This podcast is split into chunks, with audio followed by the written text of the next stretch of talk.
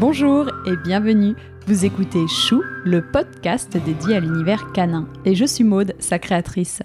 Mon objectif, c'est de vous apporter un maximum d'informations concrètes, précises et fiables sur l'univers du chien. Pour ceci, j'invite à mon micro une fois par mois un particulier ou un professionnel pour découvrir de nouvelles races de chiens connues ou plus confidentielles, pour qu'ils nous confient leurs expériences vécues toujours passionnantes et enfin qu'ils nous partagent de bons conseils et leurs coups de cœur. J'espère que chaque épisode vous permettra d'en apprendre davantage et participera à nourrir votre réflexion sur le monde canin. Et surtout, n'hésitez pas à m'envoyer vos commentaires et à me contacter sur Facebook ou Instagram chou, C-H-U-U, podcast. Si vous prévoyez d'adopter un chiot, ou bien que vous avez déjà franchi le pas et que son arrivée est imminente, ou encore votre petit protégé a déjà bouleversé votre quotidien. Alors ne cherchez plus, ce nouvel épisode de Chou vous apporte toutes les réponses, tous les conseils et toutes les recommandations nécessaires pour préparer l'arrivée de votre chiot et réussir son intégration dans votre vie. Aujourd'hui, c'est Marion qui nous guide. Elle nous dispense ses bons conseils et nous fait profiter de sa précieuse expérience d'éducatrice canine. Dans ce nouvel épisode de Chou, je souhaite vous apporter toutes les réponses à vos questions d'organisation, à vos interrogations sur les achats utiles et les aménagements à prévoir dans votre intérieur. Et pour vous faciliter encore plus la vie, je vous mets dans la description de l'épisode tous les liens utiles. C'est un tourbillon de bonheur qui vous arrive et je vous souhaite une longue vie ensemble. Bonjour Marion. Bonjour Maude. Merci d'être venue à la maison pour nous parler de ce beau sujet de préparer l'arrivée de son chiot. Donc, dans un premier temps, est-ce que tu peux te présenter? Moi, c'est Marion. Je suis éducatrice canine maintenant depuis 5-6 ans à peu près. J'ai la société Meute Citadine. Et si je suis devenue éducateur, c'est grâce à mon premier chien, parce que j'avais quand même pas mal de problèmes euh, de communication avec lui, et euh, je me suis formée pour mieux comprendre mon chien. Et grâce à ça, en fait, je me suis dit, mais j'ai appris tellement de choses, c'est hyper intéressant. Et je me suis dit, il faut que je transmette aux autres personnes. Et j'ai aussi euh, donc ma meilleure amie qui est éducatrice canine, qui m'a poussée. Et voilà, donc euh, c'est pour ça que je suis euh, devenue éducateur canin. Donc tu te déplaces chez les gens, tu fais aussi des balades. Exact. Je me déplace chez les gens, je fais des cours collectifs, des balades collectives, des petites pensions de temps en temps. Quand j'aurai une grande maison, je ferai plus de pensions, mais voilà. Donc je fais vraiment différentes choses. Mais c'est beaucoup dans l'accompagnement, euh, si le chien a un problème de comportement, si euh, des personnes veulent juste un chiot et ils ont des questions, donc je vais y répondre. Voilà, j'essaye d'accompagner euh, au maximum tous les propriétaires. Pour les balades, juste, tu vas chez les gens, tu récupères le chien et tu le ramènes. Alors ça, c'est les balades 100 mètres. 100 mètres, oui, excuse-moi. Oui, oui, tout à fait, puisqu'elle est deux. Je vais chez les propriétaires, je récupère leur chien et je fais une balade de deux heures et après, je les ramène, ils sont bien fatigués et pendant ce temps, les propriétaires ont pu euh, travailler sereinement parce que je leur envoie aussi des vidéos en live et ils voient que le chien va bien, donc eux, ils peuvent travailler tranquillement. Et quand ils rentrent, ils dorment et les propriétaires sont tranquilles aussi. C'est super. Bah oui, moi, je peux voir avec euh, la propriétaire de Oslo, Manon, qui euh, reçoit régulièrement des nouvelles de son chocho et donc c'est vrai que c'est rassurant. Donc là, maintenant, on va aller dans le vif du sujet quand on va accueillir son chiot avant qu'il arrive. Il y a sûrement plein de choses à faire pour pas être pris au dépourvu. Et donc, j'avais des questions sur l'équipement et puis aussi l'aménagement de chez soi. Donc, au niveau de l'équipement, est-ce que tu conseilles collier, harnais? Moi, je conseille collier à boucle, c'est plus résistant, et harnais. Je conseille les deux. Je pense que c'est important d'habituer les chiots aux deux. Pour un chiot, un collier à clips, euh, même pour chat, hein, on peut très bien regarder ça, il n'y a aucun souci, surtout si on a un petit chiot. Pour le harnais, moi je vais prendre un harnais qui va pas se poser sur les épaules, qui va être le moins contraignant possible, le moins lourd possible, il faut que ça soit léger. Après, bon bah voilà, il y a, la laisse aussi. Euh, moi j'utilise des laisses 3 points, mais surtout une laisse qui est longue. Ça veut dire que je vais pas prendre quelque chose de 1 mètre ou 1 mètre 10, ça va être plutôt une grande laisse. Faut savoir qu'un chiot ça marche pas, surtout au début, donc euh, plus vous allez avoir de la longueur, plus le chiot va vouloir vous suivre. D'accord. Et trois points, ça veut dire quoi? Exact, bonne question. Trois points, c'est une laisse en fait qui a deux mousquetons de chaque extrémité et qu'on peut choisir la longueur. Donc ça veut dire hmm. qu'on peut faire court ou long. Ou on peut même accrocher à sa ceinture, on peut voilà, c'est quand même quelque chose qui nous laisse quand même pas mal de disponibilité et c'est long. Ouais, tout à fait réglable.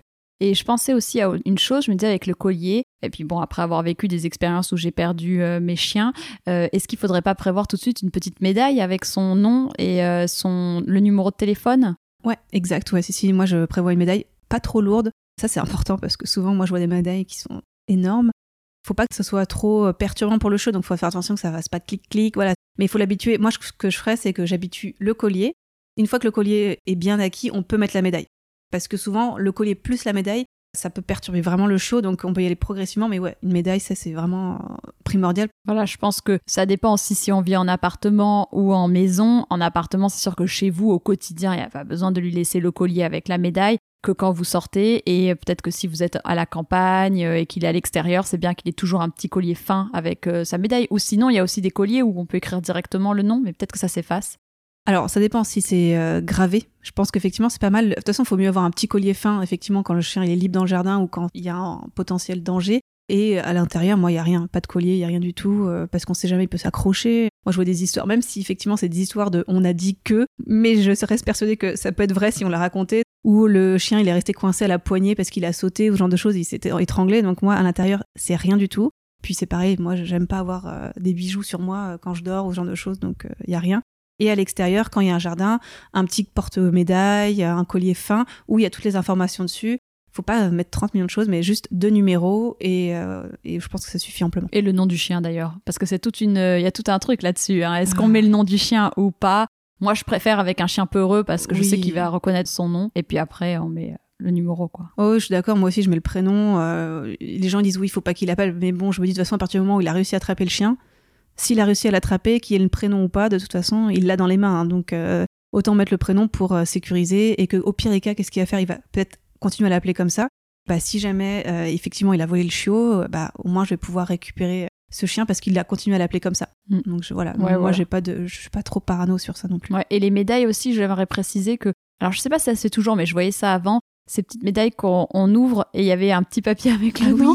parce que ça, oh là là, mais ça, ça, ça, ça s'ouvrait tout le temps. C'était un enfer. Ça n'existe plus. Non, maintenant c'est que les médailles où on grave euh, le nom. Ouais, bon. Ouais, il faut graver. Ouais, et faites attention à pas prendre un truc que ce soit joli ou compagnie. Il faut que ce soit visible si jamais on aperçoit le chien et qu'on peut pas l'attraper, qu'on puisse le lire de loin. Donc je trouve que parfois il faut faire aussi attention que ce soit assez neutre. Ça c'est vrai, c'est vrai qu'on a tendance à faire un peu bling bling parfois. Et je suis dans le cas d'ailleurs, j'avoue que moi les miens parfois je regarde plus l'esthétique que pratique et c'est vrai que ça t'as bien raison qu'il faut faire attention à ça. Bon, on a le collier, le harnais. Le harnais, chez euh, sur quel site on peut commander? Moi, je commande sur Zo Plus où il y a un kit d'un petit harnais avec une euh, laisse 3 points aussi. Donc euh, ça, c'est vraiment pratique. C'est ce que je conseille en tout cas à mes, à mes clients. Comme ça, ils ont tout d'un coup. En sachant que si vous avez un chiot qui tire, il faut mieux effectivement le harnais quand même et le collier pour les sorties express.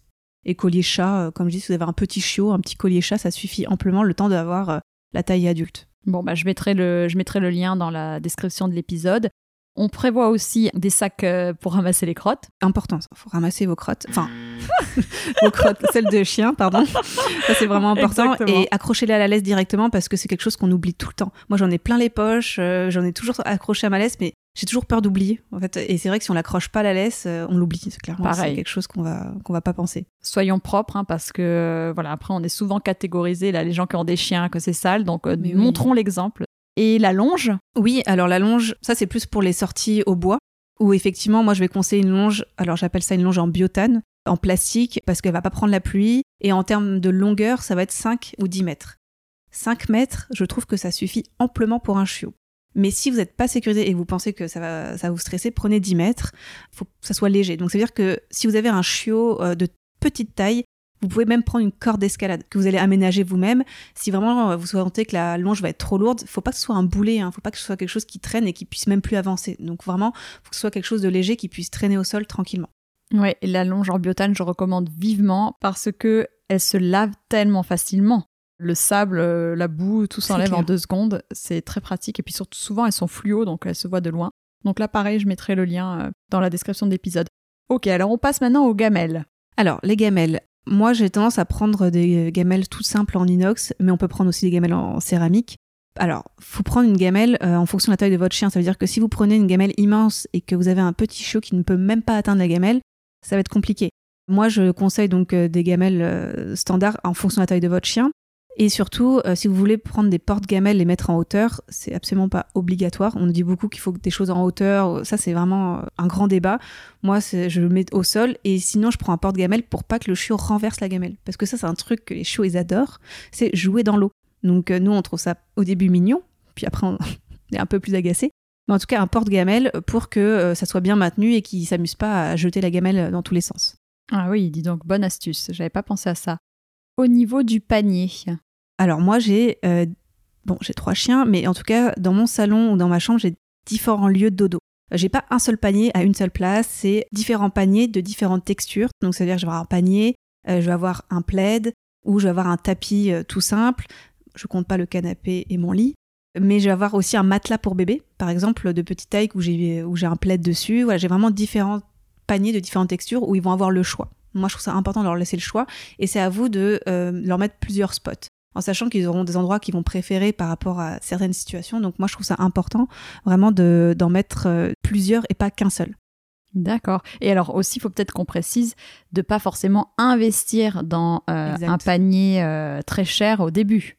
Oubliez, enfin même si vous voulez un truc joli, attendez qu'il soit adulte parce que vous allez, mais enfin il y aura tellement de destruction enfin tellement peut-être ça dépend du chien mais dans le sens où il va jouer dedans il va gratter il va peut-être faire pipi dedans voilà donc faut vraiment pas investir Mieux vaut dire oh c'est pas grave que oh non il m'a coûté trop cher. Moi je voilà n'investissez pas.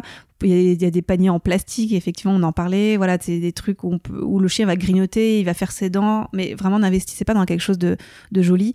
Attendez pour vous faire plaisir. Quitte à mettre de côté l'argent. Voilà c'est attendez. Ouais on est bien d'accord. Ok au niveau du panier, au niveau des jouets pour un petit chiot. Ça dépend des jouets, mais moi je vais prendre des jouets de différentes textures, de différentes formes. Donc ça veut dire des jouets en peluche, euh, des jouets de type Kong en plastique. Pour les Kong, moi je prendrais directement taille adulte. Euh, je m'embêterais pas à prendre taille chiot puis ensuite taille adulte parce que je trouve que c'est quand même un investissement. Hein.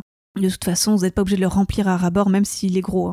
Et je vais prendre même des jouets euh, d'occupation, des jouets même en bois pour que le chien il puisse mâcher différentes textures. Hein. Donc c'est pas que des choses en plastique ou en peluche, c'est vraiment des choses en bois et aussi euh, voilà les os à mâcher aussi que je mets dans les jouets, c'est des choses que, le chien puisse mastiquer, ronger.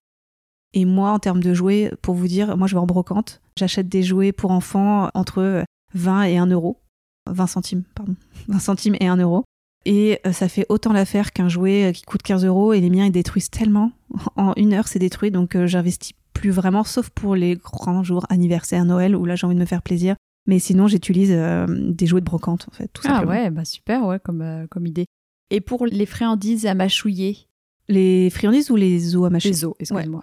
Alors les os à mâcher, moi je vais prendre des choses naturelles. Vraiment, je vais essayer de partir sur du naturel à 100%. Donc euh, ça va être des cornes, ça va être des sabots de veau, ça va être des oreilles, voilà, en sachant qu'il il y a des choses que je vais laisser à disposition H24 et des choses qu'on va donner de façon occasionnelle les choses qui se mangent rapidement, ça va pas être tout le temps.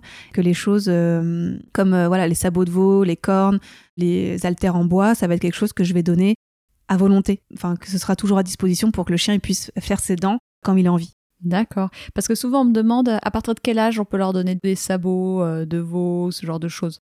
Tout de suite. Vraiment, plus il va être habitué, mieux ce sera. Donc moi, j'ai eu un chiot qui est né chez moi. Il en a eu toujours à disposition et il n'y a jamais de problème. Juste, quand même, si jamais il reste un tout petit morceau, bah, lui laissez pas jouer avec. Si vous pensez qu'il peut potentiellement l'avaler, on peut le jeter tout de suite. Euh, prenez pas de risque, quoi. Et sinon aussi, une petite astuce, avec les sabots de veau, je trouve que ça marchait très bien, c'est que je le mets dans l'eau chaude. Exact. Du coup, ça le ramollit. Et... Parce que sinon, quand je récupère le sabot deux jours après, souvent ça fait des gros pics et je me dis, mon Dieu, ça va leur faire mal. Après, bon, je suis peut-être un peu trop sensible. Donc, je le mets dans l'eau chaude et pour le coup, ça ramollit et je trouve que ça. Ça donne de la aussi. Ah oui, c'est vrai. C'est vrai que ça redonne un, ah peu bah. une deuxième vie au sabot. Oui, ça sent bien fort comme ça. Ouais, bah, un petit côté campagne. Euh, si on en manque, euh, on sniffe le sabot. On prend le sabot. Euh, bon, alors revenons plutôt encore une fois aux équipements. Donc jouer, on a vu. Bah, il va falloir le, brosser, ce, petit chiot et puis chien par la suite. oui, il va falloir essayer de le brosser. Bon courage. Alors sincèrement oui, alors vous pouvez acheter le matériel de toilettage, ça veut dire qu'on va acheter une brosse. Prenez un truc simple parce que au début le chiot, il a pas son poil d'adulte donc euh, c'est pas du tout agréable. Vraiment, il va pas vouloir, il va se débattre. Donc prenez une brosse euh, standard juste pour l'habituer au contact prenez un jouet en même temps pour le brosser en même temps. Le faites pas au moment où il est excité, faites-le au moment où il est calme. Clairement, faut pas, faites pas ça en mode combat, ça a aucun intérêt. Un coupe-ongle aussi, en sachant que euh, au début, votre coupe-ongle, bah, vous, ça marche tout à fait sur un chiot. Et après, bon bah, il y a le, éventuellement des petites lingettes, des choses pour nettoyer si vous avez envie, mais il faut pas trop nettoyer non plus le chiot. Pour le toilettage, pour moi, c'est euh, brosse, coupe-ongle et passe un tic. Ça, ça va être dans la trousse de secours euh, éventuellement. En effet, bah, par rapport à la trousse de secours, tu veux nous en parler? Oui, alors la trousse de secours, moi c'est quelque chose que je vais prévoir. Après, c'est une trousse qu'on peut tous agrémenter, mais moi je vais prendre des choses assez simples. Ça va être une pince à tic, un désinfectant, des cotons, des bandages. Ça dépend si c'est une trousse de secours euh, qu'on va emmener à l'extérieur. Voilà, mais surtout, moi, c'est quelque chose que j'aurai toujours, c'est désinfectant, une pince à une pince à épiler. Voilà, c'est des choses comme ça pour, euh, au cas où, si jamais il y a une épine, parce qu'il marche toujours sur quelque chose qu'il faut pas marcher. Et au moins, on a toujours ça dans la poche, et, euh, ou en tout cas dans la voiture pour le chiot. Donc ça, ok, jouer, brosse. Je pense aussi à autre chose, le parc à enfants. Ah oui, important. Alors le parc à chiots, ou enfants. Tout à fait. Oh là là, il y a beaucoup mais, Alors, moi, j'ai des gens qui parfois ont des difficultés avec enfants et, et chiots. Et moi, je dis, bah, parfois, le chiot va en parc, parfois, l'enfant va au parc. Voilà, chacun son tour, euh, comme ça, pas de jaloux. Mais oui, effectivement, moi je conseille, dans certains cas, en fonction de la disposition de l'appartement ou de la maison, si c'est très grand, d'avoir un parc pour le chiot, pour pouvoir délimiter des espaces, pour pouvoir souffler aussi parce que bah, si jamais euh, vous êtes fatigué ou juste que vous êtes occupé à faire quelque chose, bah, le chiot, vous le mettez tranquillement dans son parc. Voilà, c'est son petit endroit à lui. Et euh, vous êtes tranquille et vous savez que vous n'êtes pas obligé de le surveiller euh, tout le temps, qu'il ne faut pas qu'il soit tout le temps dans vos pattes. Voilà, il est dans son endroit à lui. En termes de parc, ça peut être un parc en métal ou en bois. faut juste pas qu'il passe à travers les barreaux, sinon ça n'a plus d'intérêt. Et c'est un parc qui puisse se démonter. Parce que moi, c'est comment je vais utiliser le parc, ça va être aussi au début, donc il va être dans son parc quand vous allez le laisser seul. Puis après, vous allez vouloir lui laisser de plus en plus d'espace et ce parc va permettre de pouvoir délimiter des espaces, de pouvoir dire bon bah je veux lui laisser accès à tel endroit, et ben on va couper avec le parc euh, l'appartement en deux, tout simplement. Donc il euh, faut que ça puisse se démonter et qu'on puisse euh, protéger aussi une bibliothèque ou une cuisine ou un meuble qu'on aime par-dessus tout. Très clair. Et au niveau des barrières pour escalier sur la désescalier, c'est important d'avoir ces barrières? Très. C'est effectivement les barrières pour bébé qu'on va mettre au niveau des escaliers, même au niveau des portes. En fait, moi, je vais le mettre aussi à ce niveau-là ça va pouvoir empêcher un chiot d'accéder à un endroit, de protéger, de laisser le chat passer s'il bah, y a un chat, voilà, et d'éviter qu'il monte et qu'il descende des escaliers. Ou par exemple, vous voulez pas qu'il dorme dans votre chambre, mais il arrête pas de pleurer, bah, le fait d'avoir une barrière pour bébé, c'est moins brutal. Il n'a pas accès à la chambre, mais il vous voit. Les chiots, faire très attention quand ils sont petits, à pas qu'ils montent et qu'ils descendent des escaliers, donc c'est vraiment une protection pour eux. Donc si vous avez des escaliers dans votre maison ou dans votre appartement, vous allez accueillir un chiot, n'hésitez pas à acheter en effet ces petites barrières. Pour la voiture, parce que moi je sais que j'ai une bâche de voiture, c'est aussi très pratique, non? Alors ouais, exact. Moi aussi j'ai une bâche, mais j'ai aussi du lino. Moi, je me suis coupé dans le coffre un morceau de lino pour bien protéger, et après, on peut même rajouter une bâche par-dessus. Donc, euh, ça dépend où est-ce qu'on met son chien. Bon, si on parle de sécurité euh, intense, euh, faut un variconel au fond du coffre pour qu'il soit bien protégé. Voilà. Moi, je n'ai pas de place dans ma voiture. Donc, j'ai dans mon coffre du lino et une bâche, effectivement, pour protéger. J'ai aussi une cage en tissu euh, quand vraiment faut que, voilà, c'est devant ou ce genre de choses, mais une bâche c'est vraiment pratique. Il existe des, bâches qu'on peut mettre sur les portières, ah. sur les côtés aussi. Moi j'ai vraiment euh, j'ai mis sur les portières, donc ça veut dire que quand le chien il pose ses griffes euh, voilà sur les côtés, vous voulez pas, bah, il existe des protections aussi sur les côtés. Il existe vraiment maintenant plein de choses, même des, des petites caisses, enfin plein de trucs maintenant pour protéger sa voiture. Et moi, je mets des couvertures aussi, voilà, je mets des plaids mais je mets des beds, des couvertures voilà, qui sont antidérapantes. Ah oui. Pour protéger en plus, parce que bah, le chien, il est mouillé, et ça permet de sécher dans les serviettes. Après, il faut quand même euh, laver. Quoi. Oui, parce que moi, j'avais expérimenté les couvertures et je trouve que ça sent vite fort. Alors qu'avec la bâche, ça a ce côté où ça absorbe vite et un coup de lingette, ou euh, c'est vrai que ça, c'est assez pratique. Et puis, il y a aussi la ceinture de sécurité qui existe, qui est bien.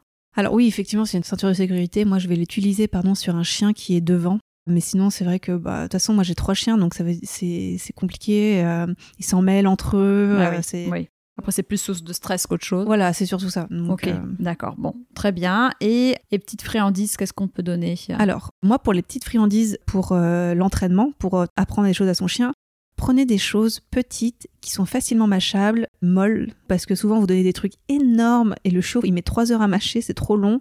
Donc, il faut que ça soit, euh, hop, on le donne, il a mangé, il a limite gobé ou un petit peu croqué, mais voilà, pas besoin de quelque chose d'énorme. Des petits morceaux, ça peut être euh, des petits poulets séchés, des petits morceaux, voilà, il faut que ça soit vraiment rapide. Après, vous pouvez donner vraiment ce que vous voulez, il faut juste que ce soit appétant et rapide. Je reste sur le côté naturel, donc ça va être vraiment du poulet séché ou euh, même je peux faire des friandises moi-même. Mm. Voilà, quand il y a un moment où je m'ennuie, voilà, où j'ai envie de faire des friandises pour mes chiens, je le fais. T'as une petite recette là comme ça à nous donner de friandises naturelles? Ah, faudrait que je. Là, alors franchement, moi je fais vraiment au pif, mais euh, moi je vais prendre de la farine. Euh, alors pas farine de blé, ça va être farine euh, autre que tapioca. Ouais. farine de tapioca avec des œufs, ça- avec de la. Moi, je vais prendre. ça peut être de la viande hachée, du poulet, ça peut être du bœuf, ça peut être du thon, avec des œufs, un peu d'eau et, euh, et on, et on mélange le tout. Après, on peut même rajouter de l'huile de coco. Ouais, j'ai vu peu, ça. Voilà, ouais. c'est vraiment très bon. Et après, on fait soi-même. Et si on a des moules, tant mieux. Mais sinon, on fait une bonne plâtrée euh, sur une plaque en four qu'on va vraiment faire étaler. On le met au four, on attend que ça cuise tranquillement. Et, euh. Après, il faut le faire vraiment au nez, quoi. Moi, je le fais un peu au pif. Et après, il y a la farine aussi de coco. Il y a vraiment plein de choses, mais je vais pas prendre farine de blé. C'est juste ça, parce que j'essaie de nourrir mes chiens sans céréales, même si, voilà, parfois, euh, voilà, j'essaie d'être euh, assez centrée sur ce que je fais. Il y a ces petits moules d'ailleurs qu'on peut retrouver chez Cani Gourmand Exact. et dans les friandises naturelles aussi. Cani Gourmand, euh, une marque de friandises naturelles. Euh, Moi, je commande pas mal chez eux. Je et- commande aussi beaucoup chez Cani Gourmand et je conseille à tous mes clients d'aller chez Cani Gourmand. Ouais, bah voilà. Et et ils ont pour les chiots aussi euh, même un guide sur, euh, Les mastications. sur la mastication, donc euh, vous pourrez trouver pas mal d'informations à ce sujet. Bon, alors maintenant, je crois qu'on a tout. Ça y est, on est prêt à quoi que je pense l'aménagement de mon intérieur. Donc, on a parlé des barrières, on a parlé du parc à chiots. Est-ce que au niveau des, je sais pas, on a des livres qui sont en bas, il faut quand même penser un petit peu, se mettre à la place du chiot et se dire tout ce qui pourrait quand même grignoter. Est-ce qu'il y a quand même pas un petit aménagement à faire, monter tous les livres? Tout aménagé. Ah ouais. Faut, faut arrêter de. Déjà, n'achetez pas de nouveaux meubles. Investissez dans rien, vraiment, sauf pour le chiot. Mais ouais, non, franchement, euh, il va falloir quand même vous dire que tout ce qui est à la portée du chiot, c'est à lui. Donc tout ce qui peut, euh, peu importe la taille, on a intérêt d'avoir un petit chien quand même. Ça. il peut rien atteindre. Mais en gros, tout ce qu'il va pouvoir apprendre avec sa gueule, c'est à lui. Donc au début, dans un premier temps, si vous voulez vraiment vous simplifier la vie, faut tout ranger. Ça veut dire que tout ce qu'il y a sur la table basse, les télécommandes, les produits ménagers, les, vraiment tout ce qui va être à sa portée, euh, les livres, les fils, voilà, c'est vraiment, faut tout ranger ou mettre dans des boîtes. Vous simplifiez la vie. Faut vous dire que si vous vous rajoutez des charges en plus, c'est de l'épuisement en plus. Donc vraiment, au début, vous vous simplifiez la vie, vous rangez tout, achetez un meuble pour les chaussures. Dites pas, oh, faut qu'il apprenne. Pour l'instant, non, il va, il peut pas apprendre. Il est, c'est plus fort que lui. Il voit un truc qui traîne, il va le prendre. Donc, pour l'instant, vous rangez tout. Et après, on va créer des situations. On va bien entendu laisser des choses pour qu'il apprenne. Mais plus tard, il faut du temps au temps. Ok, ouais, très important. Donc en tout cas, on se met à la place euh, du chiot et on aménage comme ça son intérieur, euh, on remonte tout ce qui est à remonter et puis bon, et on protège. Ok, donc là maintenant on est prêt et on veut aller récupérer notre chiot. Déjà à quel âge on récupère le chiot? Alors, légalement, c'est 8 semaines. Donc, après, si c'est plus tard, c'est bien, c'est mieux. Mais légalement, c'est 8 semaines. D'accord. Et là, on va le récupérer en voiture ou en train. Est-ce qu'on doit prendre quelque chose de particulier pour aller le récupérer? Moi, je conseille quand même de prendre une serviette ou une alaise pour se protéger si jamais le chien il est malade en voiture. Moi, ça a été le cas où euh, elle a bavé euh, comme pas possible et j'avais rien. Donc, euh, j'ai eu mon pull. Donc, vraiment, je conseille de prendre une serviette ou quelque chose pour se protéger. Si vous prenez le train, un petit sac. Il faut savoir que si vous avez un sac, c'est gratuit et que, bah, de toute façon, il faut qu'il ait un petit endroit confortable. Après, si euh, vous voyez qu'il est un peu excité, vous pouvez vous mettre entre les trams, enfin, entre les, les wagons, Entre les wagons pour le, le poser, pour qu'il puisse explorer. Et sincèrement, les agents sont quand même assez cool. Moi, je me mets là, j'ai quand même trois chiens, et pour gêner personne, c'est là où je me mets à chaque fois, et j'ai jamais de problème. Bon, bah ça, c'est super clair. Là, on arrive à la maison et imaginons qu'il y avait un autre chien qui était présent euh, dans la maison. Comment on organise la première rencontre? Est-ce que déjà il devrait venir à l'élevage avec nous voir le chiot? Je pense pas, non. Non, c'est, enfin, c'est beaucoup trop compliqué. Même l'éleveur, faut qu'il accepte. Et puis, euh, ça, c'est le contexte, c'est tellement, il y a tellement de chiens autour que ça sert à rien. Faut faire la rencontre dans un lieu neutre. Vraiment, faut que ce soit dans un lieu neutre. Faut faire une bonne balade pour que tout le monde soit fatigué. On retire toutes les ressources euh, au début. Après, ça dépend vraiment beaucoup du chien. Si vous avez un chien agressif avec les autres chiens, prenez pas d'autres chiens. Je suis peut-être un peu catégorique, mais voilà, faut quand même réfléchir à ça. Si vraiment il y a un autre animal euh, dans un lieu neutre, si c'est un chien, si c'est un chat, alors faut vraiment aménager pour le chat. Ça veut, dire qu'il faut mettre, euh, changer les endroits de gamelles. Si les gamelles sont par terre, il va falloir les mettre en hauteur. La litière, il va falloir changer l'accès. Si tout le monde peut y accéder, même le chiot, bah, le chiot va se régaler avec les crottes de chat. Moi, je conseille souvent d'acheter un bac en plastique pour que le chat il saute au lieu de, de rentrer par devant. Il existe même des gamelles où, euh, à la lecture de la puce. Hmm. Donc ça, c'est quand même assez pratique. Moi, c'est vraiment voilà, ce que je conseille euh, pour les chiens et les chats, pardon. Après, si vous avez des rongeurs ou autres, enfin, même pour la rencontre, moi, j'y vais beaucoup au feeling. hein. donc j'ai tendance à dire, bah, allez-y, vous verrez bien comment ça va se passer. faut quand même, bien sûr, créer des espaces pour chacun. Et puis, il faut pas que le chiot, il harcèle l'animal euh, non plus. Si vous avez un cochon d'Inde et que le chiot veut plus jouer avec, non, ça, je... faut juste qu'il y ait une tolérance, faut qu'ils puissent vivre ensemble. Mais voilà, faut un juste milieu. Faut pas non plus être trop dans le... la prévention non plus. Moi, je suis pas trop comme ça. Donc, Mm. euh, Ok. Et alors après, quand on dit endroit neutre, faut bien préciser, si vous avez un jardin, c'est pas forcément dans le jardin, Ah oui, c'est oui. à l'extérieur. Un lieu qui n'est pas le lieu de vie du chien. Voilà, qui n'est pas le lieu de vie du chien.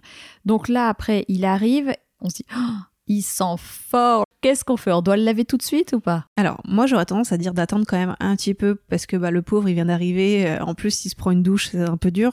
Vous pouvez éventuellement passer un petit coup de lingette ou euh, voilà, c'est allez, il existe du parfum pour chien si vraiment c'est dur pour vous. Vous pouvez le laver peut-être une semaine après ou quelques jours, sauf si vraiment là c'est purulent. euh, mais bon, là, ça serait plutôt inquiétant. Mais Oui, voilà, mais en tout cas, voilà, si vraiment vous avez vraiment un doute ou qu'il a des puces, bon là, il n'y a pas le choix, ok, il faut Mm. le laver. Mais si vous pouvez attendre un petit peu, attendez. Moi, maintenant, mes chiens, je les lave franchement quand ils sentent mauvais. Sincèrement, maintenant, je les lave quand ils sentent mauvais. Avant, je les lavais une fois par mois parce que je faisais des expos canines, je faisais ce genre de choses. Mais euh, sinon, voilà, après, vous pas être trop dans l'hygiène. Les chiens, c'est propre quand même. hein. Moi, j'ai des lingettes, euh, j'ai des choses, du shampoing sec, éventuellement. Voilà, j'ai ce genre de choses. Si vraiment je veux qu'ils sentent bon pour une occasion ou pour parce que j'ai déjà invité, je veux pas qu'ils sentent trop fort. Mais moi, j'ai pas des chiens qui sentent très fort. Oui. Bah, on a des Shiba qui ne Oui. sentent- ça ne sent pas. hein. Voilà, non, mais c'est vrai qu'on a cet avantage, c'est que je trouve qu'ils ne sentent pas fort. c'est ça. Donc, euh, ok, super clair. Alors bah là, euh, on a vraiment euh, cette question qui nous revient euh, sans arrêt. Où le chien doit-il dormir? Moi, je trouve que ça, c'est quand même une question dure. Ça dépend vraiment. Hein. C'est vraiment très dur comme question. Mon premier chien, on m'a dit, il faut pas qu'il dorme dans la même pièce que toi. J'étais en studio, j'ai dit mince, ils m'ont dit, il faut absolument le mettre dans une cage pour pas qu'il dorme avec toi. Donc, euh, alors moi, j'ai dit, ok, bah, j'ai pris une cage. Donc, il a dormi dedans, il dormait toute la journée dedans, il n'y avait pas de souci. j'ai fermé la porte. Il a hurlé, mais tellement d'une force que j'ai tenu 5 secondes, j'ai fait non, je peux pas. Donc j'ai ouvert tout de suite, j'ai dit non, c'est pas possible. Donc il a dormi où il voulait. En fait, j'ai dit mais c'est pas possible dans mon studio, je veux pas le faire dormir dans la cuisine, je veux pas le faire dormir dans les toilettes. Donc euh, il a dormi où il voulait. Sincèrement, faut vous écouter. Si vous voulez pas qu'il dorme dans la chambre, ce que je peux tout à fait comprendre, dormez avec lui dans le salon, là où il va dormir pour le rassurer. Si vous voulez qu'il dorme avec vous dans la chambre, il peut dormir avec vous dans la chambre. En fait, il dort là où vous voulez qu'il dorme. Enfin, là où il voudra dormir aussi, parce que bien entendu, euh, c'est pas aussi facile. Mais faites comme vous voulez. Déjà, faites comme vous pouvez. Mais c'est juste important de comprendre que les règles que vous allez mettre maintenant, c'est celles que vous allez mettre adulte. Ne dites pas, oh maintenant, oh s'il est mignon, j'accepte, mais plus tard non. C'est pas comme ça que ça marche. C'est tout de suite, faut dire, moi je veux pas qu'il dorme sur le canapé, ok, il dort pas sur le canapé. Je veux pas qu'il aille dans la chambre, ok, il va pas dans la chambre. Moi je préfère qu'au début on soit un peu strict et qu'on laisse pas accès à certains endroits et qu'après on dise, ok, on- il peut y aller, que l'inverse. Ouais, ouais, non, non, je comprends, très clair. Je pense que ça aussi, il faut déculpabiliser un peu les gens et de ce qu'on entend, ou on a entendu il y a longtemps, où il ne faut surtout pas que le chien prenne l'habitude de dormir avec soi. Bon, il faut faire un peu comme on le sent, mais en effet s'y tenir, quoi. Voilà, c'est juste ça. Si vous avez des règles, faut vraiment s'y tenir. Il n'y a pas de peut-être, c'est oui ou non. Mm. Voilà, c'est juste ça. Moi, mes chiens, ils dorment avec moi, ils dorment dans mon lit. Euh, maintenant, c'est un peu compliqué. Ça, j'avoue que ça, ça m'embête un peu. Donc, qu'est-ce que j'ai fait? J'ai aménagé des paniers hyper confortables, limite plus confortables que mon lit, pour qu'ils restent en fait dans leur panier. Et en fait, j'ai pratiquement pas de chien dans mon lit. La journée, ils vont dans le lit parce que c'est leur, leur panier la journée, mais pas la nuit, pas quand je suis, quand je suis dedans. Quoi. On se dit là, la nuit, il va couiner et tout, donc c'est vrai que c'est peut-être plus facile si évidemment il est dans la chambre avec. euh, Bah, il serait rassuré. Et puis la oui. première nuit, enfin, je veux dire, le chiot, il a tout quitté, il se retrouve tout seul. C'est quand même stressant. Je sais pas si euh, on le voit avec les enfants. Pour eux, un nouveau lieu, c'est c'est stressant aussi. Donc, allez-y doucement. Enfin, et franchement, dormez avec lui dans le salon. Vous êtes deux, vous faites chacun votre tour. Je veux dire, c'est pas grave, dormir avec lui dans un premier temps euh, pour le rassurer. J'ai même un client, il m'a fait une photo. Au début, il dormait avec le chiot et après, il a fait un leurre. Ça veut dire qu'il a mis une bosse, il a mis son sweat et tout. Et il est parti en laissant le chiot comme ça. Il m'a dit ça marchait super bien. Donc euh, il est parti progressivement. Donc euh, c'est ça. Et il faut juste aller au rythme du show. Il y a des shows, ça va être très rapide, d'autres pas du tout. Allez-y à, à leur rythme. Quoi. Parce que j'avais vu aussi qu'on pouvait mettre une bouillotte euh, chaude dans son panier. Non, ça peut le rassurer, ça aussi, d'avoir euh, la oui, chaleur. il faut juste faire attention qu'il fasse pas ses dents dessus. Mais oui, oui, on peut mettre une bouteille d'eau chaude, on peut mettre quelque chose pour qu'il se sente au chaud. Mm. Effectivement, euh, voilà, c'est. Vous pouvez mettre une odeur aussi de vos vêtements sales, euh, voilà, enfin, un sweat ou un t-shirt. Faites de toute façon, juste faites comme vous voulez, faites, comme vous le sentez, faites-le au feeling quand même. Faut pas non plus être trop stressé. Oui, ok. À quel âge le chiot perd ses dents? Alors, bah, ça dépend de la race quand même, mais c'est entre, euh, on va dire, on va faire une fourchette entre 4 et 7 mois. Ah, ça dépend de la race? Ça dépend de, bah, de la, la dans le sens taille. où de la taille, ça dépend de Ouais. plein de choses, ça dépend de facteurs, ça dépend du chien. C'est quand même assez euh, aléatoire. Donc moi, je, je donne une fourchette, comme ça les gens, euh, si je leur dis euh, c'est à partir de 4 mois et à 5 mois c'est fini. Si le chiot, bah, le manque de peau, il est un peu plus retardé pour les dents, il va mordiller un peu plus, et voilà, ça va être plus long. Donc faut avoir une fourchette entre, on va dire, 4 et 7 mois. Et il faut savoir que dans cette période, elle est- les mordiments qui sont là, qui sont bien présents. hein. C'est quelque chose que vous allez assez subir. Et généralement, euh, j'ai vu que. enfin, Parce que les gens, ils vont dire Où elle est la petite dent Généralement, ils les mangent. Oui, ils les On avalent. les retrouve pas. C'est Ouais. ça, ils les avalent. N'essayez pas de les trouver par terre. la petite souris ne passera pas. Mais souvent, ils les avalent et c'est pas grave, c'est pas du tout Non, inquiétant. C'est pas grave, non, vraiment Et pas grave. comment on peut les apaiser là euh, quand les dents tombent? Parce que ça leur fait mal Alors ouais, exact. Il faut savoir qu'ils vont se soulager sur vous. Ça veut dire qu'ils vont beaucoup vous mordiller, ils vont beaucoup euh, manger tout ce qu'ils peuvent. Alors moi, je vous dis, c'est un peu un moment un peu à subir, donc euh, c'est quelque chose qui va passer, mais c'est fatigant. hein. Effectivement, le chiot va mordiller, donc il faut beaucoup rediriger sur des jouets. Vous pouvez même avoir des jouets que vous mettre au congélateur, que ce soit frais pour soulager les gencives, avoir des os à mâcher, voilà, vraiment plein de choses pour les soulager euh, au maximum pour euh, qu'ils évitent d'être sur vous. Donc oui, le chiot va venir vous mordiller beaucoup. Moi, je vais pas laisser faire, c'est-à-dire que je vais vraiment rediriger à chaque fois sur un jouet ou arrêter l'interaction, tout simplement, ou quitter la pièce. Je vais faire des choses si vraiment le chiot il insiste trop et qu'il me considère comme un jouet. Mais je vais en tout cas essayer de le soulager avec euh, plein d'objets de différentes textures. C'est pour ça que je parlais vraiment tout à l'heure en plastique qu'on va mettre au congélateur pour que ce soit frais. Les chiens, ils adorent des choses fraîches aussi parce que bah, on donne ça au bébé, hein. on leur met au congélateur, voilà. Donc euh, Sophie la girafe, non Parce que j'ai- attends, personnellement, je n'ai pas d'enfant, mais j'ai souvent entendu quand j'ai dit ça à mes amis qui avaient des, des enfants que pour les chiens on mettait les kongs au congélo, elles disaient ah, c'est vraiment comme des enfants, hein donc c'est comme Sophie la girafe quoi. Après qu'il m'a choué, j'ai dit, ah bah voilà, c'est Exactement. c'est comme un c'est comme un bébé, hein, c'est pas pour rien. Quand on prend un chiot, faut s'attendre à, à gérer comme un nouveau-né, hein, C'est un euh, bébé. sa surveillance euh, en permanence. C'est épuisant. Ah, Il faut être prêt. hein. Là, j'espère que ceux qui nous écoutent sont bien prêts euh, avec ce podcast. Alors, au niveau de la destruction, maintenant, on entend beaucoup, on a peur que notre chien détruise, mais en fait, c'est à partir de quel âge qu'il peut commencer à détruire? Oh, bah, quand il veut. hein. Dans Ouais, il n'y a pas d'âge. euh, Il a pas d'âge. En fait, il faut savoir quand même que les premières semaines, le chiot, il est pas à l'aise, il est pas sûr de lui, donc il va pas faire grand chose. Puis au fur et à mesure, il va être de mieux en mieux. C'est un peu comme nous, on connaît personne à une soirée, on fait rien, puis après on va danser sur la table. C'est un peu ça. Donc au début, on n'ose pas, et puis après, il va oser plus en plus de choses. Donc logiquement, au début, le chiot, il est parfait. Puis après, au fur et à mesure du temps, bah, il va être de moins en moins parfait. Les destructions, moi je dis souvent, il y a trois raisons quand même de destruction. C'est soit le chiot, il s'ennuie, soit il cherche de l'attention. Il dit ah mais en fait quand je touche ça, on me donne de l'attention donc euh, bah c'est cool, faut que je le fasse. Ou de l'anxiété. Donc voilà, pour moi c'est ces trois choses là. Après c'est euh, il y a des destructions quand on n'est pas là, la destruction quand on est là. Voilà, ça va être vraiment très aléatoire. Mais souvent faut comprendre que voilà la destruction c'est souvent de l'ennui. Donc euh, peut-être qu'il n'a pas assez de choses à mâcher. Peut-être que euh, il manque quelque chose dans, son- dans ses besoins. Voilà, ça peut être très aléatoire. Donc Et souvent, je trouve qu'ils détruisent finalement quand on n'est pas là. Alors, quand on n'est pas là, c'est parce que bah, ils sont quand même pas fous. hein. Ils savent que quand on n'est pas là, on- bah, ils peuvent faire ce qu'ils veulent. Mais si c'est par exemple de la destruction d'anxiété, donc ça veut dire que le chien il est juste pas habitué à être seul et il décharge tout simplement. Donc ça veut dire qu'il détruit pas parce qu'il se venge, c'est juste parce qu'il est pas bien émotionnellement et qu'il se décharge. Donc il va détruire un canapé. Il veut aussi détruire juste parce qu'il a rien d'autre à faire et que si vous n'êtes pas là pendant 8 heures, bah faut bien qu'il s'occupe. Si c'est de l'anxiété, c'est quelque chose qui c'est comportemental et là faut le travailler avec un éducateur ou en tout cas avec quelqu'un. Si c'est de l'ennui, bah soyez plus présent pour votre chien, votre chiot en tout cas, ou lui donner des choses euh, pour l'occuper. Moi même parfois je conseille d'avoir une caisse de départ, ça veut dire de donner des choses qu'il n'a pas l'habitude d'avoir. Moi je ne cache pas le départ. C'est important, ça veut dire que souvent on donne un con, on quelque chose pour pas que le chien il voit le départ. Moi je suis pas trop fan de ça. Moi je pense que c'est important quand même de travailler les départs. Donc ça veut dire que la solitude c'est quelque chose qu'il faut travailler. Il faut que le chiot il vous voit partir c'est pas quelque chose qu'on va cacher parce que euh, il est pas bête. Hein. C'est que vous donnez toujours le Kong et après il a fini le Kong, il se retrouve tout seul, il va dire ah mais en fait dès que j'ai ce Kong là, bah je vais me retrouver tout seul. Donc faut quand même travailler la solitude, faut quand même travailler les départs parce qu'il n'y a pas que l'anxiété de séparation, il y a voilà il y a plein de choses qui se passent et plus votre chiot il va vous voir partir et plus il va comprendre que c'est pas grave, mieux ça va se passer et moins il y a de chances qu'il fasse des, des destructions. Oui, alors c'est parce que ça me fait penser à l'absence, gérer les absences. Déjà, un, quand on prend un chiot, est-ce qu'on doit prendre des jours de congé? Moi, je vous conseille des jours de congé juste pour vous parce que vous allez être épuisé, parce que vous allez être au taquet sur euh, tout ce qu'il va faire et il faut savoir que vous allez être fatigué. Donc oui, prenez des jours de congé pour être présente parce que vous allez pas être là pendant je sais pas combien de temps. Donc euh, déjà, prenez des jours de congé pour vous alléger euh, votre charge mentale. Et après, si vous ne pouvez pas le faire, faites-vous aider. Prenez un pet sitter, un promeneur, prenez quelqu'un pour vous aider tout simplement parce qu'il n'y a pas de honte à se faire aider. Au contraire, plus vous allez être bien, mieux le chiot sera. Voilà, il y a plein de professionnels qui existent. Faites-vous aider, mais moi je conseille quand même de prendre des jours de congé ou de moins travailler. Faites pas ça à une période où vous allez travailler énormément. Faites ça des périodes où dire ah là c'est quand même une bonne période, c'est le moment pour prendre un chiot. Typiquement là tout le monde est en télétravail, c'est effectivement tout le monde prend des chiots maintenant parce que c'est le meilleur moment. Mais il faut comprendre que euh, si après vous êtes jamais là toute la journée, est-ce que c'est vraiment bien de prendre un chien?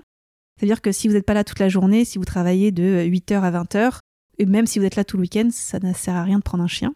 Prenez euh, une peluche. voilà, je réfléchissais, mais faites, prenez pas d'animaux. Si vous êtes, voilà, vous êtes des jours de télétravail, tant mieux. Si vous êtes des jours aménagés, prenez un promeneur qui vient peut-être tous les jours, ou une fois par jour, ou une fois par semaine, voilà, peu importe, mais faites-vous aider si vous n'êtes pas là souvent. Mm. Euh, oui, voilà, il y a tellement maintenant de choses qui existent que ça peut vraiment se mettre en place. Donc, imaginons que la personne a pris quelques jours de congé et que donc après elle doit s'absenter. Donc, on travaille le départ, on le laisse au début une heure, peut-être deux heures, petit à petit, ou on peut faire tout d'un coup. Euh. Alors, ça dépend du chiot. Franchement, ça dépend du chiot. Euh, le chiot au début il va vous coller énormément. Donc, moi, déjà, fermez les portes quand vous allez aux toilettes, fermez des portes quelques secondes, vous allez progressivement. Juste ça, c'est du travail. Hein. Et ensuite, partez, juste claquer la porte claquer la porte, partez une seconde. voilà, moi, je préviens mes chiens quand je pars. Ça veut dire que je leur dis un mot, je reviens, à tout à l'heure, voilà, je leur dis un mot. Quand je reviens, je leur dis bonjour, mais il y a dire bonjour et bonjour. Ça veut dire que si je fais la fête euh, comme si j'avais pas vu mon chien pendant trois ans, euh, c'est pas possible. J'ai trois chiens, ils ont tous leur petit moment où je leur dis bonjour, mais c'est tout. C'est comme vous quand vous rentrez, vous sautez pas sur votre copain ou voilà ou votre copine, mais on est quand même voilà, c'est on s'est vu ce matin, on se fait un petit bisou, voilà, c'est tout. Moi, je vais pas partir dans l'émotionnel. Si je dis bonjour, je dis au revoir. C'est la politesse. Ah ouais, très clair. Et là, par exemple, quand on le laisse, c'était ça que je voulais voir avec toi. Est-ce qu'on doit le laisser euh, dans son petit parc à chiot, enfin je te parle vraiment là quand il est euh, tout petit, quoi, mhm. de 2 à, 4 mois ou 5 mois, le temps que tout se mette en place, est-ce qu'il faut mieux le laisser dans un petit espace ou qu'il ait accès à tout l'appartement? Alors ça, ça va dépendre beaucoup de l'individu que vous avez, du chiot, hein, donc euh, mettez-le dans un espace où il a l'habitude d'être. C'est-à-dire que si vous le mettez dans un endroit où il va jamais, ça va être anxiogène et ça va être pire. Si il est bien dans son petit parc, oui, vous pouvez laisser dans son parc, mais ne le laissez pas que quand euh, vous partez. Il faut qu'il puisse aller dans ce parc à, à chiots dans d'autres situations, tout simplement. Si vous dites, bon, bah là, je vais le laisser, si vous commencez à faire une routine de départ, vous commencez à préparer, vous déplacez le panier, vous faites ce genre de choses, bah oui, forcément, il va comprendre que vous allez partir et là, il va commencer à stresser. Ok. Au niveau de la propreté, souvent on entend que quand on récupère le chiot, on ne doit pas le sortir, enfin ça c'est des vétérinaires souvent qui nous disent ça, avant qu'il ait son rappel de vaccin, parce qu'il ne faut pas qu'il aille dans des endroits en tout cas souillés, euh, sales, et donc vaut mieux en gros ne pas le sortir pendant, mais je sais pas, c'est pas, je sais pas c'est combien de jours. Euh, je sais pas, maintenant il y a tellement de vaccins à faire que. ouais c'est ça, et donc du coup qui doit rester et faire euh, sur des alaises à la maison. Moi je suis pas trop pour ça, et toi? Alors moi non plus, je suis pas trop fan. Après je comprends que ça inquiète les gens, limite parfois je me dis c'est peut-être mieux que quand je les vois tirer dans tous les sens le chiot, je me dis peut-être que c'est peut-être pas plus mal qu'il reste chez lui. Non, alors sortez vos chiots. Bien entendu, on fait attention de là où on va sortir votre chiot, en sachant que vous pouvez très bien porter votre chiot jusqu'à un endroit propre, le promener dans l'endroit propre et le reprendre dans vos bras pour le ramener chez vous. Hein. Donc euh, moi je préfère que vous fassiez ça, que vous preniez votre chiot tout le temps dans les bras limite euh, et que vous vous posiez à certains endroits, que de tirer partout dans tous les sens ou juste de stresser à la moindre chose. Il faut faire attention aux autres chiens, il faut que les chiens soient vaccinés, il faut faire attention aux déjections, il faut faire attention à tout ça effectivement, mais faut le sortir. Parce que la socialisation, c'est tout de suite. Et le problème, c'est que s'il n'a pas l'habitude de voir la ville ou ce genre de choses, bah, ça va être compliqué. Sortez-le dès maintenant pour euh, travailler ne serait-ce que la propreté. Donc euh, la propreté, comment ça marche? Euh, Déjà, il faut savoir que vous avez un bébé. Donc un bébé, comme tout bébé qui se respecte, ne sait pas se retenir. Donc il va vivre, faire pipi tout le temps. Donc ça veut dire que vous allez marcher dedans, vous allez glisser dedans, vous allez vivre dedans au début. Un chiot, ça a à peu près envie de faire pipi toutes les deux heures. Ça peut être moins, ça peut être plus. Mais il faut vous dire que toutes les deux heures, il faut le sortir. Et moi, j'ai différentes sortes de sorties. Ça veut dire que j'ai les sorties hygiène, où c'est je sors, il fait pipi caca et je rentre. Et il y a les sorties où on prend le temps. Parce que sinon, si vous vous forcez à chaque fois de faire des grandes balades, déjà le show va être épuisé. Et même pour vous, ça va être trop dur. Donc, euh, un peu une journée type. Euh, moi, le matin, la première chose que je fais en me levant, c'est j'ai les yeux collés, je prends le chou dans les bras, je le mets le collier, je sors. Il fait pipi, je remonte, je lui donne à manger, je me prépare tranquillement et après je vais refaire ma balade bien. Et après je pars sur un rythme où je le sors toutes les deux heures, sauf s'il dort, je vais pas le réveiller. Mais par exemple, si je vois qu'il se réveille, faut le sortir. Si je vois qu'il était bien excité, faut le sortir. S'il a mangé, faut le sortir. Voilà, c'est à peu près le rythme qu'il faut avoir pour un chiot, pour la propreté. Et euh, si jamais il a fait pipi ou caca, c'est pas grave, on s'énerve pas, de toute façon ça arrive, les accidents. Je pense que tout être humain n'a pas été propre du jour au lendemain. Hein. On avait des couches, eux, bah, ils ont pas de couches. Donc c'est pour ça que euh, si jamais vous voyez un accident qui fait pipi caca, c'est pas grave. Au pire des cas, si vous le prenez sur le fait, emmenez-le là où il doit faire. Mais il faut pas. En fait, si vous le grondez, il va juste se dire Ok, quand je fais pipi, il me gronde. Bah, c'est pas plus simple. Je vais faire dans un endroit où il me verra pas. Il faut se dire qu'il a une petite vessie qui grandit avec lui. Petit à petit, il va pouvoir se retenir de plus en plus Mais longtemps. Et j'ai même lu que on disait que la fin de la propreté, c'est jusqu'à 8 mois. En tout cas, il peut y avoir des accidents. Mais bon, c'est Oui, long, hein, 8 c'est mois. long, c'est bah, long. c'est long. Ça dépend des chiens. Après, ça peut être même un an. Faut, en fait, faut se dire que ça peut être très aléatoire. C'est, c'est, faut, faut juste dire que c'est en fonction du chien. J'ai quand même donc eu deux Shiba. Donc c'est la même race. Mon premier, il était propre tout de suite. La deuxième, la Yamé, là, elle était sale. Hein. Elle faisait pipi partout, euh, caca partout. euh, Elle faisait pipi, pas dans son panier, mais celui de mon mâle. Et surtout, faut pas s'inquiéter si à 4-5 mois, il est pas propre. C'est souvent ça parce qu'on l'entend et il faut vraiment avoir en tête, ça peut durer un moment. C'est Voilà. ça. Et comparez pas. Ne comparez pas avec les autres. Et alors après, quand on le sort et qu'il fait pipi, c'est quoi le rituel pour le, le- le- Alors on lui dit oui c'est bien, on peut lui donner une petite friandise, voilà, faut vraiment, faut juste pas lui faire peur, hein, faut pas hurler de plaisir, voilà, c'est... Mais voilà, faut juste lui dire ouais bravo, on lui donne une petite récompense, on le motive, voilà, on lui, dit, on lui montre qu'on est vraiment content et que c'est ça qu'il doit faire. Moi, je sais que j'ai appris à mon mâle à faire sur commande. Bah, par exemple, si jamais il y a besoin ou que je suis dans une gare et que il doit euh, vite faire pipi, enfin en disant pipi ici, on peut pas le. le- On peut essayer. C'est vrai que c'est pas quelque chose que j'ai fait, mais oui, je pense qu'on peut très facilement associer une action à un mot. Donc, euh, on peut tout simplement lui dire pipi et euh, il fait pipi, on le récompense. Faut juste pas que ça devienne euh, en mode, Non, en mode robot. robot. Oui. Mais oui, par contre, complètement. On peut très bien dire pipi, pipi pour qu'il comprenne que pipi, c'est c'est faire pipi et, et en plus, il est récompensé. Voilà, c'est vrai que bon, moi j'utilise attention, hein, j'utilise pas tout le temps à dire pipi ici, mais c'est vrai que ça m'a sauvé la vie où parfois on devait prendre le train, qu'on avait très peu de temps pour qu'il comprenne ce que j'attendais pour que derrière lui il soit aussi à l'aise euh, par la suite, quoi. Oui, complètement. Ah oui, mais du coup, est-ce qu'il faut des à l'aise chez soi? Il y a beaucoup de débats sur les alaises. Euh, moi, je suis pas pour, je suis pas contre. Dans le sens où, moi, j'ai eu quand même des chiots chez moi. Et sincèrement, euh, c'est vrai que je vous avoue que des fois, on n'a pas envie de, de le sortir. C'est vrai que c'est horrible. On vient de le sortir, on sait qu'il a envie de refaire pipi. Il va refaire pipi dans 5 minutes. Je suis ni pour ni contre, mais faut juste pas se reposer dessus. C'est surtout ça. Moi, j'ai utilisé des alaises, clairement. Quand j'ai des chiots en pension chez moi, j'ai utilisé des alaises. Bah, ça m'a permis de souffler à des moments. Donc, ça veut dire que vous pouvez très bien, quand vous êtes opérationnel, ne pas la mettre et euh, la nuit ou à certains moments la mettre, en sachant que ça se trouve qu'il n'ira jamais dessus, qu'il va la détruire. euh, voilà, donc euh, faut juste pas se reposer dessus. Et moi, je ne récompense pas quand le chaud fait sur la laise. Je ne dis rien, je ne fais rien. Tant mieux, ça m'évite de nettoyer derrière, mais voilà, c'est tout. Euh, sinon, moi j'ai eu des chiots où j'avais pas d'alaise, où j'avais la serpillère juste à côté de moi, et dès qu'il faisait pipi, je nettoyais derrière lui, tout simplement. Donc euh, ça dépend si vous tenez ou pas votre parquet. D'accord, très bien. Et alors, ça vient, bon, je, je passe du coq à l'âne, mais je repensais à la nourriture. Donc, bon, imaginons qu'on lui donne des croquettes, parce qu'on sait, il y a trois types d'alimentation. Donc, on peut donner des croquettes, on peut donner la ration ménagère, on peut donner du barbe, donc de la viande crue. Bon, imaginons qu'on part sur des croquettes, parce que c'est là où il y a quand même le Mhm. plus de personnes qui partent dessus. On doit les nourrir combien de fois par jour? Vous pouvez le nourrir euh, même à volonté, ça veut dire qu'on peut très bien remplir une gamelle. Si le chiot grignote, il n'y a aucun souci pour euh, lui laisser à volonté. Au contraire, moi je trouve ça vraiment très bien de laisser à volonté. Nous, on mange bien quand on a faim, hein, donc euh, voilà. J'aime pas les chiens qui se jettent sur la gamelle, qui mangent comme s'ils étaient affamés. Donc sinon, le mieux c'est de le nourrir trois fois par jour. Après, deux fois par jour éventuellement. Moi, mes chiens, pendant un moment, ils mangeaient plus le matin. Ils voulaient plus manger le matin, donc c'est en fonction. Après, il faut juste vous dire que si vous voulez changer de croquette, attendez avant de changer de croquette. Ça veut dire que si euh, vous avez par exemple euh, une marque X euh, et que vous lui dites ah non celle-ci elle me convient pas, pour l'instant si elle convient au chiot vous le laissez.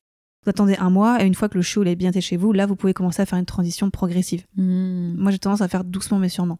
Et alors, est-ce qu'il faut vraiment utiliser une gamelle pour ces croquettes? Parce que bon, aujourd'hui, je sais que moi, personnellement, je les nourris plus dans les gamelles, je les nourris dans les, les distributeurs de croquettes euh, ou dans des jeux parce que du coup, ça mélange le plaisir et ça fait durer. Est-ce qu'on fait tout- dès qu'ils sont chiots? Alors on peut on fait comme on veut sincèrement. Euh, moi je le nourris pas forcément en gamelle, je nourris même au sol en fait. où Mhm. Je vais mettre euh, voilà euh, les croquettes au sol, c'est vraiment aléatoire. Moi j'ai juste comme peut-être la première semaine je vais le laisser quand même beaucoup tranquille. Voilà, quand On même. est d'accord. La première semaine, on lui demande rien. C'est ça, on va pas lui donner trop d'informations. Mais en gros, après, oui, voilà, on peut effectivement le, le faire travailler pour sa nourriture. Moi, je, pour moi, il n'y a pas de mal. Je veux dire, les chiens de village, ils passent leur vie à fouiller, à chercher de la nourriture euh, tout le temps. Euh, C'est très bien. Là, on leur donne une gamelle où ils ne réfléchissent pas et ils mangent un peu bêtement. Donc, euh, moi, au contraire, je trouve ça vraiment bien de les stimuler. Faut pas partir sur la surstimulation non plus. Mais en tout cas, on peut très bien, dès que vous le sentez, leur donner des jouets pour, euh, pour manger. Clairement. Ce que je voulais dire par là, c'est que je trouvais ça finalement intéressant une fois que j'ai connu le fait de pouvoir euh, leur donner des jouets pour distribuer les croquettes, que ça fasse durer le plaisir, et puis c'est une activité aussi pour eux, c'est sympa, enfin on voit qu'ils adorent ça. Donc euh, je trouve que ça les rend un peu plus dégourdis en fait. Ça Et puis plus ils mangent vite, bah, plus ils auront faim. Que plus ils mangent lentement, moins ils auront faim. Et donc c'est vrai que pour certains chiens qui peuvent être très gloutons, si vous voyez vraiment votre chien se jette sur sa gamelle et tout ça, n'hésitez pas à aller sur ces, sur ces jouets-là. J'en mettrai quelques-uns euh, aussi pour qu'on les ait en tête. Ok, très clair. Moi, c'était la marche en laisse que je voulais avoir tes conseils parce que tu disais aussi un peu plus tôt que de voir les gens qui tirent leur chien en laisse. Voilà, comment on fait? Parce que le chien, il veut pas avancer, il veut pas aller à droite, il veut pas aller à gauche. On se balade avec des petites euh, non, alors euh, friandises. Même pas. Moi, quand je sors un chiot, j'ai quoi? J'ai la laisse, le chiot, et c'est tout. Hein, vraiment. Après, on peut prendre effectivement des jouets, des friandises. On peut prendre des trucs un peu, ça va dépendre du show, ça dépend de plein de choses, mais moi concrètement, faut savoir que il y a tellement de distractions autour que de toute façon, euh, vous allez juste rajouter une distraction en plus. Mais en gros, moi sur un chiot, j'ai aucun objectif. C'est-à-dire que je me dis pas, euh, je vais faire le tour du pâté maison. Non, je dis, ok, j'ai 10-15 minutes, bah je sors le chiot pendant 10-15 minutes et on fera ce qu'on peut. Vraiment. C'est-à-dire que si vous faites 15 euh, minutes de 100 mètres, c'est très bien. Voilà, faut vraiment se mettre aucun objectif, faut pas se mettre de pression. L'objectif, c'est que le chiot profite de sa balade parce que c'est son moment à lui et pas le vôtre. Ça, c'est hyper important. Donc, au début, moi, je demande rien au chiot à l'extérieur. Je lui demande juste de faire sa vie, de marcher. Parce que si vous lui rachetez des contraintes, ça va être juste encore plus dur à gérer. Il va encore peut-être plus vouloir sortir parce que c'est trop dur pour lui.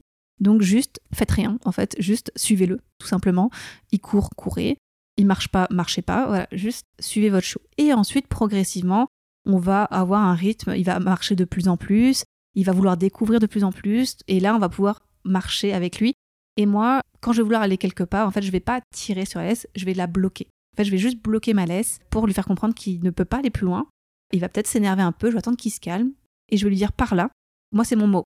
Le changement de direction, c'est le mot par là. Et il comprend que ce mot par là, ça veut dire on change de direction, et je l'essaye de l'inciter comme je peux, peut-être avec une feuille, une branche, ou moi, je lui demande allez, allez, je le motive pour qu'il me suive. Ouais, ça c'est vraiment important, de toute façon, le lien qu'il faut créer avec le chiot dès le début, mais euh, tu dirais que jusqu'à quel âge là, ça peut être compliqué comme ça, la, marche en laisse, enfin qu'au début ils sont blocs là. Sur un chiot qui n'est pas peureux, j'insiste sur le fait qu'il soit pas peureux, ça peut être euh, assez rapide comme très lent, ça dépend de, du chiot, ça dépend s'il est habitué à la laisse au collier aussi, c'est-à-dire que vous imaginez, donc vous lui mettez un collier, une laisse, vous le sortez, donc c'est-à-dire qu'il faut qu'il s'habitue au collier, faut qu'il s'habitue à la laisse qu'on le tire, hein, et en plus, il faut qu'il s'habitue à tout l'environnement. Donc euh, ça dépend de plein de choses, euh, de plein de facteurs. Donc logiquement, on va dire que euh, c'est un peu une fourchette, hein, c'est un peu compliqué, mais en vrai, vers 5 mois, il peut commencer bien vous suivre. Mais moi, en tout cas, j'insiste vraiment sur le fait que laissez-le profiter de sa balade. D'accord, ok, ouais, ça on a bien compris. Et puis au début aussi, les gens souvent lâchent leur chiot et donc le chiot les suit naturellement, c'est super, il a le rappel, mais il faut bien avoir en tête que bon, ça c'est aussi un peu au début et qu'à un moment donné où ça, ah oui, ça, se complique. Oui, complètement. Alors oui, là je suis vraiment d'accord sur. Et moi j'ai eu le cas en fait où j'ai un client qui son chiot était parfait et bah, en fait il s'est fait écraser par une voiture parce que bah il était distrait tout simplement. Donc euh, ne pensez pas que c'est acquis. Clairement, rien n'est jamais acquis, peu importe l'âge, rien n'est jamais acquis. Oui, vous suit partout, c'est parfait. Oui, vous voulez lui apprendre la marche sans laisse, c'est parfait. Déjà, c'est interdit, hein, qu'on soit clair. Hein. on ne lâche pas un chien en ville parce que c'est interdit. Et on lâche un chien, on est maître de son chien. Ça veut dire que moi, mes chiens, éventuellement, je les lâche dans la rue, mais si je lui demande de s'arrêter, il s'arrête. Un chiot, il ne sait pas s'arrêter, vous lui avez jamais appris ça, vous lui avez jamais rien appris encore. Donc, euh, donc si vous voulez le lâcher, lâchez-le en longe, éventuellement une petite laisse qui traîne au sol. Mais faites attention quand même c'est trop risqué. Il y a un pétard. Imaginez, ne serait-ce qu'un truc qui explose, on sait jamais. Enfin, il, panique, il part. Euh, c'est même un chien adulte, c'est risqué. Alors imaginez un petit chiot. Donc euh, vraiment, ne pensez pas que parce qu'il vous suit partout, il va vous suivre tout le temps partout. Ok, très clair. Et puis oui, justement, c'est là qu'il faudra bien apprendre le rappel et tout. À partir de quel âge on peut faire appel à un éducateur euh alors, dès que vous l'avez. Moi, souvent, ce que je conseille, c'est d'attendre une semaine ou deux, le temps que le chiot se fasse bien son environnement. D'accord. Et donc là, la personne vient et elle explique, du coup, euh, comme toi, tu expliques les bases, tout ce qu'il faut savoir. Moi, quand je viens, alors moi, c'est le premier rendez-vous, le bilan. Euh, je viens chez la personne, on parle mordiment, propreté, marche en laisse, euh, les jouets d'occupation, voilà, un peu globalement, un peu ce qu'on a vu aujourd'hui. Après, j'explique aussi les ordres importants à apprendre en premier. Voilà, ça va être globalement un bilan qui vous permet de bien commencer avec votre chiot, surtout. C'est compliqué de choisir le bon vétérinaire. En tout cas, il le faut. Oui, il le faut, effectivement. Ça, c'est un très bon point. Alors, choisir même un bon professionnel, en fait, ça pourrait être un, autre débat. Mais choisir votre vétérinaire, Alors, c'est hyper important. Clairement, bah, de toute façon, on sait jamais. Hein. Moi, j'ai eu la chance que mon oncle soit vétérinaire, hein, donc c'est un gros plus. Mais regardez les avis sur Google, euh, regardez les avis euh, sur Facebook, euh, demandez les avis aux propriétaires de chiens, vraiment. Et faites votre propre avis. Ça veut dire qu'allez voir la, clinique vétérinaire, posez des questions, peut-être jouer un peu neuneux, c'est-à-dire dire, oh, je suis pas sûr de comment éduquer mon chiot, voir les conseils qu'ils vont donner. Et surtout, c'est-à-dire qu'une fois que vous êtes chez le vétérinaire, faut pas avoir peur de dire non ou de stopper l'interaction peu importe le professionnel que vous allez avoir, euh, si jamais vous sentez que là ça va pas, dites stop. Stoppez le moment. Vraiment, ça c'est hyper important. Ça veut dire que euh, si vous sentez que votre chiot est en stress, si vous sentez que, euh, que rien ne va, dites stop. Vraiment, stoppez tout de suite et dites là je le sens pas et vous avez le droit de dire non. Ça c'est hyper dur. Ouais, je veux bien croire. Tu te retrouves face à un professionnel, c'est pas ton métier. Tu te dis s'il le dit, c'est que c'est bien. Non, il faut faire comme on le sent, quoi. C'est clair. Je le vois où il y a tellement de personnes qui me disent ouais moi avec euh, le vétérinaire ça s'est hyper mal passé, j'ai eu trop peur, j'ai pleuré. Mais moi quand, les gens me disent j'ai pleuré mais je trouve ça horrible, mais je dis mais comment on peut être dans une émotion comme ça? Et j'imagine même pas le chiot alors dans quel état il était. Oui effectivement c'est hyper dur mais au moins vous dites bah là j'ai eu la force de dire non. c'est horrible à dire mais voilà moi j'ai vécu les mêmes choses, j'ai pas osé dire non et j'ai vu mon chien dans un état en fait trop triste quoi. Faut vraiment pas avoir peur de dire non à votre vétérinaire ou même non à votre professionnel qui soit en face de vous je parle même d'un éducateur canin, hein. donc euh, c'est dire que si sa façon de faire et sa façon d'être est pas bonne, faut dire non. Peut-être est-ce qu'il faut habituer euh, le chiot euh, tout petit chez le vétérinaire à l'assimiler avec du positif et tout. On n'a pas forcément besoin au tout début de venir avec les friandises et compagnie parce que finalement s'il n'a pas eu de, mauvaises expériences, il n'a pas de raison de stresser. Bon, alors en toute sincérité, euh, faut mieux désensibiliser le vétérinaire, mais clairement, euh, de toute façon, le vétérinaire ce sera toujours quelque chose de pas bien s'il a vécu quelque chose de pas bien. Moi, mon, chien, mon mâle, Tenko, euh, il a eu un toucher de la prostate, il a eu une sonde urinaire, il a eu, je crois qu'il a eu tout ce qu'on ne voulait pas avoir. Et non, il aime pas le vétérinaire, il n'est pas à l'aise chez le vétérinaire. Par contre, vu que je l'ai toujours travaillé sur la table, je l'ai vraiment beaucoup désensibilisé au toucher, dès qu'il est sur la table, il se laisse toucher, il n'est pas à l'aise, mais il se laisse faire. Donc oui, il faut quand même le désensibiliser, ça veut dire qu'il faut le travailler, au, bah, être manipulé, déjà par vous, par d'autres personnes, et il faut que votre chiot, quand il va chez le vétérinaire, ce soit cool. Donc vous pouvez très bien, si c'est à côté de chez vous, euh, y aller, le peser, euh, dire bonjour à tout le monde et on ressort. oui, ça c'est vrai.